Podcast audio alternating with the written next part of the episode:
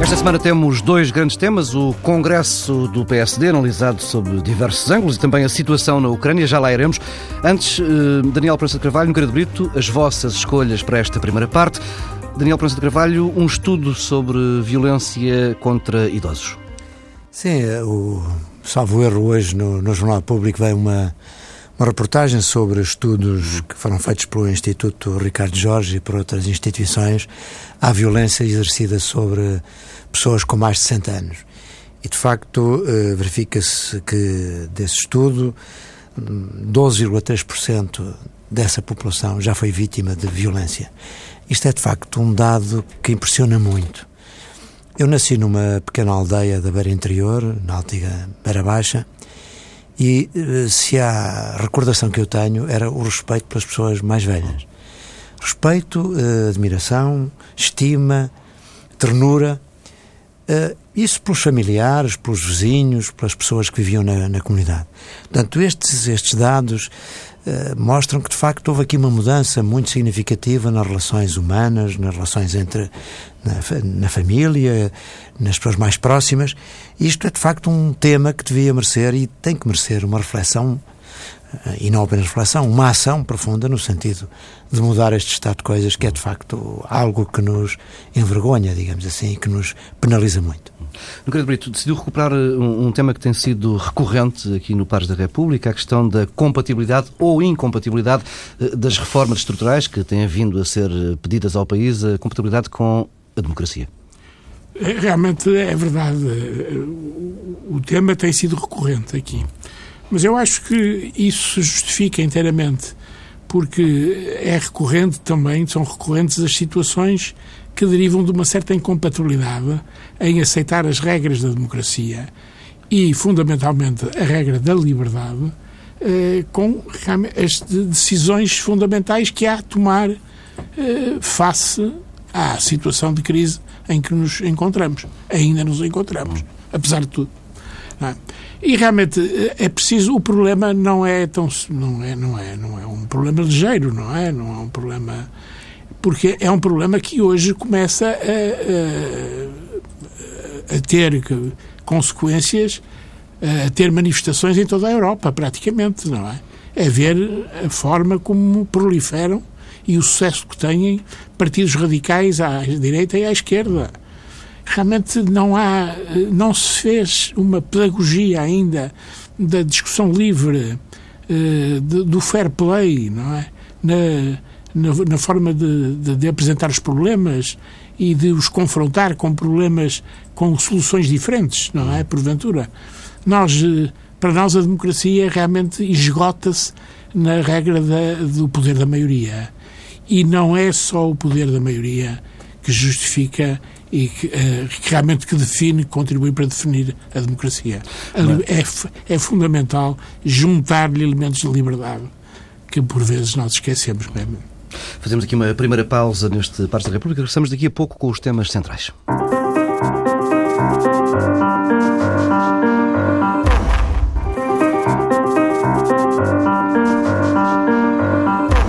Estamos de regresso com os tais dois temas prometidos. Antes de analisarmos a situação na Ucrânia e a resposta da União Europeia a essa crise, recuamos uns dias. Ao longo do fim de semana, o PSD reuniu-se em Congresso no Coliseu de Lisboa. O encontro ficou marcado por uma pergunta do Primeiro-Ministro: eh, o país está melhor ou pior do que estava em 2011? Também por uma espécie de clima bipolar na relação com o Partido Socialista, com apelos eh, repetidos de Passos Coelho eh, ao consenso com o Partido Socialista, a conviverem esses apelos com intervenções mais ou menos violentas eh, dirigidas eh, a António José Seguro e ainda eh, ficou demarcado também este Congresso Social Democrata pelo regresso de Miguel Relvas à política ativa. Vamos por partes. Antes de mais, e pedia-vos às tantas uma resposta relativamente breve, se for possível, o país está melhor ou pior do que estava em 2011? Proença de Carvalho. Bom, é, essa questão, que foi a questão fundamental política que uhum. o Pedro Passos Coelho levou ao Congresso do seu partido, uh, envolvia uma armadilha, não é? É que, na verdade, uh, a resposta afirmativa do Primeiro-Ministro a essa questão choca com o sentimento generalizado dos portugueses. aqui de facto uma, um paradoxo, não é? Por um lado, há indicadores, sinais, embora tenos, de que pode haver crescimento económico, que o desemprego está a recuar, embora lentamente, que os mercados começam a ter uma percepção eh, positiva sobre a capacidade do país em pagar a sua dívida e, portanto, os juros estão a baixar e, e anuncia-se um período em que eh, provavelmente Portugal pode sair do regime eh, de tutela que está de uma forma totalmente livre, não é? através de, de uma saída que, como agora se diz, limpa, não é? à irlandesa. Mas a verdade é que, em geral, os portugueses não sentem nenhum otimismo. Na verdade, uh, o que se passou foi que durante estes dois anos houve uma recessão muito profunda que atingiu uh, toda a população, em especial as pessoas que vivem com menos recursos. Uh, o desemprego aumentou de uma forma muito significativa. Os salários das pessoas baixaram, os impostos aumentaram, os salários dos funcionários públicos e, em geral, sim, sim, uma, sim. Mas o desemprego, uh, esse agora conheceu uma sim, ligeiríssima melhoria. Mas, portanto, o sentimento generalizado dos portugueses é que, durante estes dois anos, pioraram as suas condições de vida. Portanto, é este dilema que, que, em que se debate o, o, Governo e o Primeiro-Ministro. Por isso é aquela... que eu disse que era uma armadilha. Talvez fosse melhor ter escolhido outro tema, não é? Entende-se aquela frase de Luís Montenegro que, que, disse que o país está melhor, mas os, os, os portugueses não, não estão melhor. Percebe-se o que é que ele quer dizer com isso, não é? É, é isto. Que exatamente tratar, é exatamente. é, que agora, é aqui por um ilustríssimo advogado que realmente diz bem estas coisas, não é? Mas é isto que ele disse. É, é, é Agora, claro que, é, que mesmo do ponto de vista macroeconómico não se pode dizer que nós estejamos melhor, isto é, temos mais dívida uh, do, que, do que tínhamos nessa altura e, portanto, os indicadores não são mais positivos em termos macroeconómicos. Agora, o que se pode dizer é o seguinte, este, neste período houve, de facto, esta, esta, esta situação, mas, entretanto, criaram-se condições para agora, a partir deste momento, regressando aqui a um patamar mais baixo, nós começarmos a crescer. Agora, claro, eh, eu gostaria que a resposta do Primeiro-Ministro ainda fosse mais otimista para o futuro. Ainda mais claro. Porque eu acho que era talvez mais preferível dizer nós realmente estamos piores, porque aconteceu tudo isto que tinha que acontecer, eventualmente, diria o Primeiro-Ministro, outros dirão que não, mas afirmar para o futuro uma política de esperança, de otimismo hum. e de eh, de reformas com vitalidade para que a partir de agora realmente o país pudesse crescer de uma forma muito significativa. Ah, mas eu, eu, acho que realmente o, o, o, Congresso foi um Congresso de, de choques, de, efetivamente, de contradições, não é? Uhum. Uh, indivíduos que normalmente uh, têm um, um discurso sereno e até, uh, digamos, muito bem informado e é o caso do, do Paulo Rangel, não é? O Paulo Rangel, ou eu, contatei com alguém no dia do Congresso que, me, que, se lamentava, que lamentava realmente a rispidez, a rigidez e tal. E Foi provavelmente o mais, o mais duro discurso do, do, contra do, o Partido Socialista e do Congresso, porque ele só, mas que verifiquei passado na conversa, no curso da conversa, verifiquei que ele só tinha ouvido o Paulo Rangel. Portanto, ficou com uma impressão terrível. E disse, pá, este Rangel... E eu também fiquei, porque, digamos assim, eu não ouvi o Paulo Rangel, mas uh, o que estes amigos me disseram era realmente terrível, não é? Eh, é, e, e, do meu ponto de vista, um tom, eu diria, demodé. Mas é uma coisa um que, tom que já não se usa hoje, tipo... em que as questões têm que ser discutidas com serenidade e não, Sim, claro. não com discursos Quer dizer, mas o Sereno, e... o Sereno acabou por ser o primeiro-ministro. Quer Sim. dizer, a contradição com o Rangel. Sim. Quer dizer, é a contradição com o homem que ele escolheu para esfiar ou liderar a lista para as eleições europeias e, e, e aquilo que ele próprio disse. Ele foi dos elementos moderados no Congresso. Foi, digamos, fez incidir o grande peso da sua intervenção nessa, nesse aspecto, de que realmente estamos melhor do que em 2011, quando tudo começava quando se começavam a desenvolver os gênios do mal, mas ainda não estavam tomadas as medidas para os debelar, não é verdade? Completamente. E, portanto, digamos, isso, isso, isso é, é verdade e é certo, mas, eh, e, e, por outro lado, realmente um discurso sereno, bem educado, eh, não é? Uhum. Que é, aliás, uma das características e das qualidades que ele tem afirmado ao longo deste é, tempo.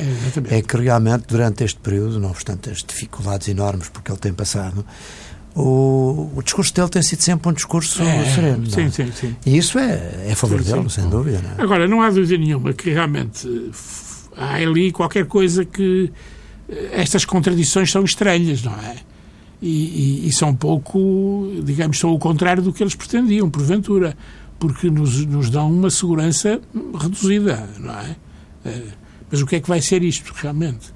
O que é que vai ser? Estes, há indivíduos aqui que impossibilitam definitivamente o acordo com o PS, porque não tínhamos ilusões não há realmente soluções estruturais, de caráter estrutural, sem um entendimento entre estes dois grandes partidos. Bem, mas há um pequeno problema, é que temos eleições agora em maio, no final de maio, depois outras lá para, Meu para caro, 2015 eh, e vamos ver, vamos ver a o que se passa. daí- Se realmente as eleições estiverem primeiro, eh, e efetivamente há uma grande tendência dos partidos políticos para pensarem dessa maneira, está no código se genético de estão todos primeiro, eles, não é? exatamente, se não houver entendimento prévio, eh, se as, se eleições estiverem primeiro, haverá mais dificuldade em fazer acordos no âmbito das relações com os países credores e, e, e, de uma maneira geral, repare que uma das vantagens da Irlanda arrancou precisamente daí. É que a Irlanda tem um consenso social e político que realmente inquebrantável. Não é? Embora, vamos lá ver, nós também Parece podemos dizer de alguma maneira que em Portugal, não havendo um consenso explícito, também não houve eh, nenhum clima que inviabilizasse propriamente as reformas que o Governo empreendeu. É. Quando muito houve alguns dissabores, entre aspas, com o Tribunal Constitucional, mas enfim é um órgão constitucional Sim. que tem os seus Pouco se poderes, poderá fazer, mas propriamente fora do quadro democrático não houve nada. Sim, não e mesmo a oposição, isso e, mesmo a oposição do Partido Socialista enfim, é uma oposição que não pôs em causa eh, os alicerces de uma recuperação eh, do país. É natural que, quando um partido está na oposição, tem um discurso, obviamente, combativo relativamente a quem está no, no governo. Mas não creio que tivesse havido eh, exageros, não é? Mas acha que são, são para levar a sério Não, estes mas- apelos ou mas- já são parte da campanha eleitoral? Não, eu acho que são parte da campanha eleitoral. Repare, quer dizer, é muito difícil eh, ao Partido Socialista, com uma liderança que tem, que não se pode dizer que seja uma liderança muito forte, poder, nesta fase, eh, enfim, eh, dar o seu acordo às medidas que o Governo vai continuar a ter de tomar, que são medidas eh, ainda de austeridade, ainda de, de cortes orçamentais para Sim. conseguir os objetivos do déficit, etc. Isso só seria possível se o Partido Socialista tivesse um líder muito forte e que tivesse um discurso que um discurso para o futuro que embora alternativa ao atual governo não pusesse em causa eh, digamos aquilo que é o objetivo Mas, eh, absolutamente necessário que é eh, continuar a cortar a despesa pública com vista não é? procurar aliviar os impostos para que haja maior crescimento económico, ter investimento, etc. Um discurso eh, do PS tem que ser também este discurso. Mas haver um, um acordo propriamente em relação a medidas concretas Mas- mas não é. relativamente ao governo é muito difícil que, eu, que eu pudesse é, fazer. dizer, é que realmente as, as contradições que se verificaram num congresso do, do PSD são as mesmas Ah. contradições que há no PS. Isto é, o problema é este. Realmente há indivíduos que criticam, não é, o, o, o, o primeiro-ministro, o candidato a primeiro-ministro, o, o presidente do partido, o secretário-geral, o António José Seguro, António. José Seguro. Mas, no entanto, quer dizer, não avançam. E este, esta, esta situação de realmente, digamos, as, as cabeças eh, eh, coroadas ou quase coroadas, não é? Ou pré-coroadas do, do Partido Socialista, não avançam, mas criticam, mas põem condições. Mas dizem, mas se se não for assim, se não tiver um belíssimo resultado, um esmagador resultado nas europeias, ai, meu caro amigo, este primeiro, este, este secretário-geral tem que ir à, à vida. Mas não é natural também embora, essa é? tensão num partido que está, que está na oposição? É, Eu acho que é natural, é É, um é- partido que está na oposição. Ah, quer dizer, eu acho muito bem. Oh, oh, oh, O que eu digo é o seguinte: um partido que está na oposição, na situação difícil que o país atravessou durante estes tempos, com medidas do governo extremamente causticantes para a generalidade da população. É, o que seria natural era que o Partido Socialista tivesse nas intenções de voto já Sim. uma votação esmagadora. Uh, e o, as sondagens não mostram isso. E não mostram também as sondagens que o eleitorado confia no líder do partido. Porque é muito interessante verificar isso. É que, não, é, é, é que de é facto, uh, o eleitorado aparentemente não acredita, não confia na capacidade do líder da oposição. É, isso é, é, deve gerar um certo mal-estar dentro do partido, é normal. O partido, com certeza, que tem a expectativa de poder ter uma alternativa e vê que essa expectativa pode vir a ser segurada e, portanto, está nervoso. O partido está nervoso, é natural. É... é natural. De resto, eh, de facto, é pena que os simpatizantes eh, dos partidos não possam pronunciar-se na escolha dos candidatos a, a líderes do partido, sim. e nomeadamente ao governo. Ah, sim, Porque isso seria uma, seria uma medida muito positiva da aproximação dos partidos à sociedade. É Porque realmente o que pode acontecer é que os partidos acabam por indicar candidatos que não merecem o apoio sim, sim. nem dos seus simpatizantes. Isso é um, é um, é um tema que, sim, que de certa maneira, vai, eu, vai corroendo a própria democracia e o sistema partidário. Não? No programa anterior disse que sem uma reforma do sistema eleitoral não, não havia soluções eh, digamos, confiáveis. É curioso que há várias propostas que vão germinando uh, nos vários partidos, mas nunca chegam a entrar em vigor. Ninguém as adota, não é? É um tema muito maiores, debatido. É, os é de facto. partidos não querem, não, querem ser beliscados, não querem. Só, dizer, só líderes com muita. Sistemas que perpetuem a sua presença é, é, é o que lhes interessa. É só líderes com grande força e grande Sim. capacidade. Sim eh, poderiam alterar o, o, estado de coisas. E infelizmente não é nós não, não vemos isso. Não é? Por outro lado, quer dizer, já agora ainda os congressos são sempre eh, no fundo têm uma parte de espetacularidade, não é? Tivemos e, Marcelo Rebelo de Sousa a E em geral para... servem para discutir, não servem para discutir com, com seriedade os problemas do país. Sim. Quando há disputa de liderança, esse é o tema mais exaltante. Quando não há, como era o caso, eh, depois passa-se para fé diversa. Realmente a intervenção de Marcelo Rebelo de Sousa, que foi o, talvez o momento maior espetáculo do, do Congresso. Não é? e, e tivemos também uma, um elemento de surpresa eh, que foi a reentrada de Miguel Galvas na atmosfera política ah, do, do, do, PSD eh, como número um da lista de Passos Coelho ao Conselho Nacional. Foi, de resto, a pior votação a pior votação de Passos Coelho enquanto líder para, para o Conselho é. Nacional.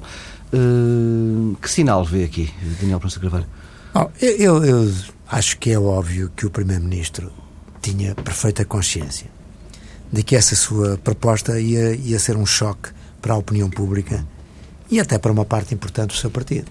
Eu acho que o Pedro Passos Coelho é um homem inteligente e percebeu seguramente isso. Portanto, a escolha uh, não foi calculista, racional, para agradar aos militantes e ao país. Porquê é que foi esta escolha? A única explicação é que terá sido um gesto de amizade e de reparação uhum. relativamente a um amigo que ele considerou que foi maltratado pelo seu próprio governo, ou por um colega do próprio Miguel Ravas. É a única explicação ah, que eu encontro para isto. Isso, é, isso realmente. Mas não, quer dizer, é a explicação. não, e não, e não, pode não concordar com, não, com o gesto. E não admito, exatamente. Eu, eu acho é, é que. Ok. Agora, a explicação que eu encontro é isto. Mas eu acrescentaria Você seguinte, arrasa com essa Este gesto tem, este gesto tem um, não, este gesto tem o seu quê, de, tem um lado nobre ao mesmo tempo, não é? Que é, é, é no fundo, é a lealdade, lealdade a amizade amigos. para com os seus amigos e também por isto, porque provavelmente o Primeiro-Ministro pensou, mas o Miguel Revas também não cometeu crime nenhum. Não, enfim, há aqui um tema, obviamente, que o poderá ter desqualificado para uh, um papel importante na política, Sim. não é? Mas uh, o, o Primeiro-Ministro terá considerado que, enfim, não houve nada que, que ele desmerecesse tanto que não just, que justificasse um seu afastamento e uma exclusão da vida política a, e partidária. A questão aqui será mais a forma como Miguel Relvas é percepcionado pela generalidade de, do é, eleitorado é isso, e aí é, um, é, claramente um ativo tóxico. não é? Mas é isso que eu digo. Quer dizer, eu acho que o, o, o líder do partido, o, Pedro Passos Coelho, seguramente tinha consciência disso. Hum. Sim, mas não é, faça injustiça não ter. A motivação, a, a motivação do, do, do, Dr. Passos Coelho não pode ser uma motivação desse tipo, não é? De, é de lealdade, de, realmente. De, são, são, são valores muito positivos, mas não podem ser utilizados para defender posições como estas né? e não podem ser utilizados na política, não é? Olha, eu sou leal. É, bom, é, mas você não, não foi leal comigo, porque você exerceu mal o cargo, não me disse como é que tinha obtido o seu grau universitário, não me, não me, não, você fez várias coisas negativas e eu mesmo assim aguentei-o até ao limite. Ora bem, não é? Dizer, isto realmente é um autêntico suicídio político. Eu não percebo realmente. Deve ser isso.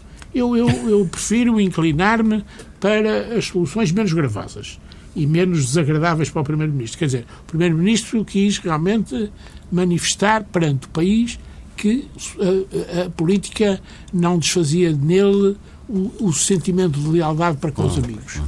Tudo bem, e, não é verdade? E, e, o país? E o país onde é que fica? E provavelmente, e provavelmente que consideraria que uh, o facto de Miguel Rabas ter uma licenciatura obtida de uma forma enfim, estranha no mínimo, uh, não era suficientemente grave para o uh, para o desfavorecer do ponto de vista político e para uh, recusar nele algum crédito hum. e valor político. Realmente foi isso o seu raciocínio. Desculpe uma pergunta, mas você faria, o que faria você neste caso? Se tivesse um amigo desses, realmente, o que é que você faria? Não, repara, é evidente que estou de acordo consigo que um estadista e um político têm que pautar o seu comportamento sempre hum. por uh, desde logo, valores que tenham que estejam em sintonia com o interesse do país, não é? Claro. Sem dúvida, não é? Eh, porque, obviamente, trata-se da gestão uh, dos interesses uh, do país e não propriamente de questões de natureza pessoal. O que eu quis com isto foi apenas tentar dar tentar alguma explicar exatamente aquela decisão. Vamos eh, avançando, mudar de assunto, já temos pouco tempo para uh, falar desta viragem neste nosso programa. A leste, o novo governo ucraniano foi anunciado há pouco tempo na Praça da Independência em Kiev. Um dos líderes, um dos três líderes dos protestos para a União Europeia na Ucrânia foi nomeado com o acordo da multidão, das largas dezenas de milhares de pessoas que estavam na praça, foi nomeado primeiro-ministro. Um, está ainda muito volátil e descarregada de incertezas a situação na, na Ucrânia. Temos um país hum, dividido, à beira da bancarrota, hum, uma capital que começa apenas agora a sarar as feridas de semanas de violência. Hum, há um presidente deposto e que está em fuga, em parte incerta. Moscovo ainda ameaça não reconhecer este novo governo. Tem, está a colocar na, na fronteira tropas em estado de prontidão. Hum, o que é que veem que a União Europeia, há aqui uma zona de clara tensão geopolítica, hum, o que é que veem que a União Europeia podia ter feito de diferente ou o que é que poderá fazer a partir de agora para ajudar a Ucrânia? Daniel França de Carvalho. Uh, oh Paulo, o Paulo fez o diagnóstico da situação, uh, no sentido da sua imprevisibilidade uhum. e, ao mesmo tempo, uh, isto leva-nos a verificar e a constatar que a Europa está rodeada de, de riscos e perigos, para além de, de, no seu próprio interior. Uh, a Turquia também é um país que entrou em destabilização. Bem, sabemos o que aconteceu nas primaveras árabes e a, a, enorme uh, instabilidade que se vive nesses países. Portanto, nós estamos, de facto, rodeados de problemas muito graves. E qual é aqui a questão da Europa? A questão é, uh, de facto, durante todo este período de construção da União Europeia, não foi possível construir um poder político que permitisse que a Europa tivesse uma voz ativa e influente e executória uh, na política internacional, designadamente no que toca a questões próximas da sua fronteira. Mas isso será possível ser um exército europeu? Pois, o problema é esse, é que nós não temos uma política uh, externa comum, não temos uh, forças armadas comuns e, portanto, os países da União Europeia, cada um atua de uma forma às vezes até desgarrada e, e, e sem sequer coordenada, uh, neste sector. Isso, hoje, perante esta situação de perigo, nós verificamos quão uh, perigoso é e quão, de facto, insuficiente foi a construção europeia. Uhum. Porque realmente era muito importante que tivéssemos aqui uma voz.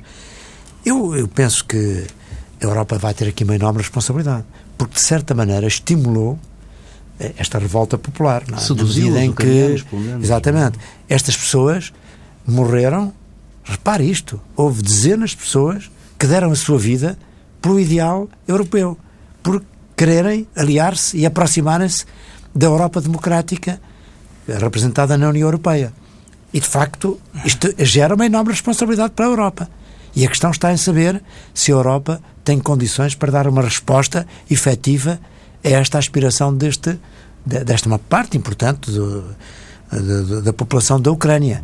Sabendo, evidentemente, que há, outra, há outro problema aqui complicado, que é a Rússia tem interesses muitíssimo fortes nesta, nesta área. Não se vê como é que Moscou possa abrir mão assim uh, exatamente. Do, do, poder de influência. Já fez chantagens uh, com o fornecimento do gás em duas ocasiões, de uma forma gravíssima, e portanto só de facto aqui um apoio muito forte da União Europeia, dos Estados Unidos, enfim, daquilo que mas que estão mais disponíveis, se calhar, não, é? através do não, FMI, só etc. Os Estados Unidos é só, que podem dar respostas exatamente. dessas, não é? é só, eu, não, eu não falo numa resposta militar, porque até admito que. Mas eles estão é... a juntar tropas. A Rússia está mas a juntar acredito, tropas. Acredito, acredito que. Acredito que dificilmente a Rússia também entrará por aí, não é? Agora, o que era fundamental é que a Europa e os Estados Unidos pudessem dar uma resposta de ajuda económica que pudesse dar satisfação a esta ansiedade, no, no fundo, deste povo. Os Estados Unidos ainda não se meteram no assunto, realmente, não é? Ainda não se meteram, ainda não... não, não Sabem que é uma promessa de ajuda é um financeira. Problema, é um problema, sim, ajuda financeira, mas só. Mas é um problema eh, da Europa, realmente, não é? Porque havia negociações da Europa com, com a Ucrânia, uhum. não é? Portanto, eh, ora bem, eh, agora se me pergunta, podia fazer outra coisa? Não podia fazer qualquer coisa de outro género, uhum. que é o género mais eficaz, que é realmente o, o, aquilo que a força permite, não é? A força militar. Eu não digo que seja para ser utilizada, porque hoje em dia é impensável isso quase, não é? Realmente não é. Mas, no entanto, para conversar. Dizendo, olha, estão aqui atrás tantas divisões, vamos conversar. Ora bem, o que acontece é que realmente a Europa não tem essa dimensão. Não a tem, não é? Portanto, o que é que podia fazer? Podia fazer o que está a fazer agora mais cedo, não é? Porque as sanções com que ela está a ameaçar a Ucrânia podiam ter sido postas no terreno mais cedo. E isso realmente, porventura, permitiria mais cedo uma solução. Agora, eh, a Europa tem, realmente também vive. Agora aí, repare, aí conseguiu-se o resultado. O objetivo era derrubar o presidente que estava em funções e o governo estava em funções. Isso foi conseguido. Sim. Portanto, as, as, sanções nesse aspecto não foram necessárias. Agora há uma nova fase. Uma fase que é como ajudar a construir uma nação e um, e um Estado naquele país. Não, é? não o, que parece, o que me parece muito difícil, porque o país, o país Ucrânia, que é um país que, apesar de toda a pressão que a Rússia fez e podia fazer, se tornou independente, uhum. não é verdade? Na sequência da, da queda do muro. Mas continua dividido entre uma parte oriental e outra parte ocidental. Mas é? realmente divide-se, porque aquilo há uma, é, um, é um país dividido, é um, é um projeto de país dividido. Bem, e, se é esta, e, se esta, revolução teve alguma coisa, ajudou é, ali a revelar uh, bastantes movimentos nacionalistas parte, de extrema-direita também. Exatamente, sim, isso misturou-se tudo a certa altura. Embora seja fácil... difícil de perceber. Mas é, isso, para nós não é, fácil ler. Esta Agora, o que é facto é, a única coisa clara é o seguinte, é um país dividido dividido etnicamente. Não é? Quer dizer, há uma, há uma parte russófila, é. nitidamente, que é a parte sul e oriental, e uma parte, digamos, uhum. europeia, não é? Que é a parte uh, norte e ocidental. É um país que realmente tem uh, uma parte da população ortodoxa, outra parte é católica. Uhum. É, realmente é um país muito dividido, não é? Muito dividido. Será possível fazer daquilo um país só, efetivamente? Com essa, questão, com essa questão encerramos esta segunda parte do Pares da República. Regressamos já daqui a pouco com duas sugestões.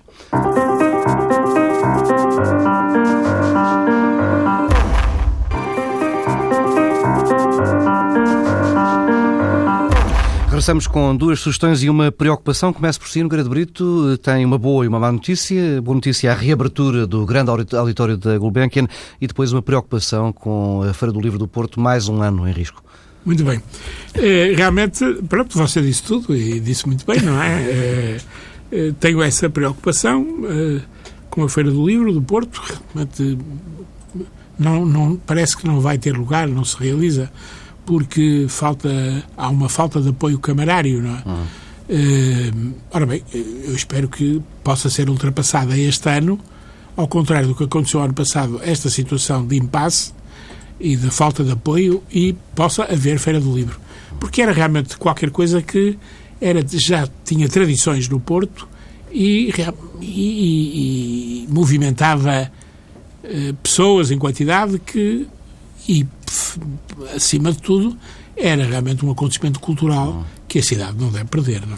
E a boa notícia? Já foi ao grande auditório? É, a boa notícia eh, não foi ao grande auditório, não é? Eu realmente eh, não, não, estou a fazer política e, portanto, digo o que aconteceu, não é? Eu falo do grande auditório porque ouvi falar, mas realmente não, por pessoas... Tive a ocasião de ir lá e, de facto... realmente parece que é... E, e, falei com o, com o antigo presidente e atual membro da, da administração, Emílio Vilar, Emílio Rui Vilar, eh, que realmente me disse que aquilo é uma remodelação profunda, que resultam daí condições magníficas para é. o auditório, não é? Que é uma obra que não se vê. É, exatamente. É? Parece, que, Parece que, que nada foi feito. Mas e foi feito qualquer coisa de muito importante. Eu assisti a um filme, aliás, da, da remodelação e é impressionante o que ali foi feito. É uma coisa Totalmente é? alterado e, no entanto, Inclusive, do ponto de vista visual, parece que está igual. É? Arranjou-se um espaço para ensaios de, de, com orquestra sinfónica, uhum. não é? Eh, e ninguém o vê, não é? Ninguém vê porque está debaixo do chão e tal. Muito bem. Mas isso, de facto, é, só lhe digo o seguinte: é, eu, as pessoas devem refletir neste assunto com positivamente, é um, é um, é um acontecimento positivo é, para contrabalançar os negativos e, e, e eu sugiro que as pessoas e essa sugestão vai em primeiro lugar para mim para, realmente vão conhecer o novo auditório o novo grande auditório, novo da, auditório. da Gulbenkian Daniel Prensa de Carvalho um filme eh, com um tema atual Desligados Exatamente, eu esta semana tive a oportunidade de, de ver este filme Desligados que está na, no Videoclube da Zona não sei se ainda está aí no uhum. circuito comercial ou não passa aqui a publicidade não é? Uh, mas fiquei, gostei imenso deste filme porque ele no fundo pretende retratar um fenómeno social dos nossos dias, é? com esta emergência das novas tecnologias, da, das redes sociais.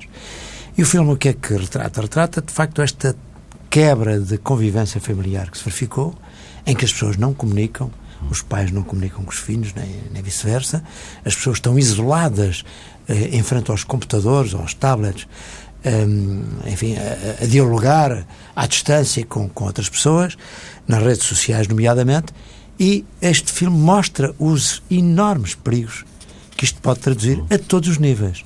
Desde perigos de, enfim, de, de, de sociais e familiares, de pessoas adolescentes que podem cair em, em situações extremamente graves de depressão, com consequências terríveis, até de facto às pessoas que podem ser gravemente lesadas em fraudes, eh, em fraudes económicas através destas redes. Este, livro, este filme, portanto, eu recomendaria aos pais, aos avós, somos nós, muito é? bem, muito bem. e também aos adolescentes, principalmente aos adolescentes. Desligados, fica a sugestão. Hum, Para a República fica por aqui. Regressamos na próxima semana, à mesma hora.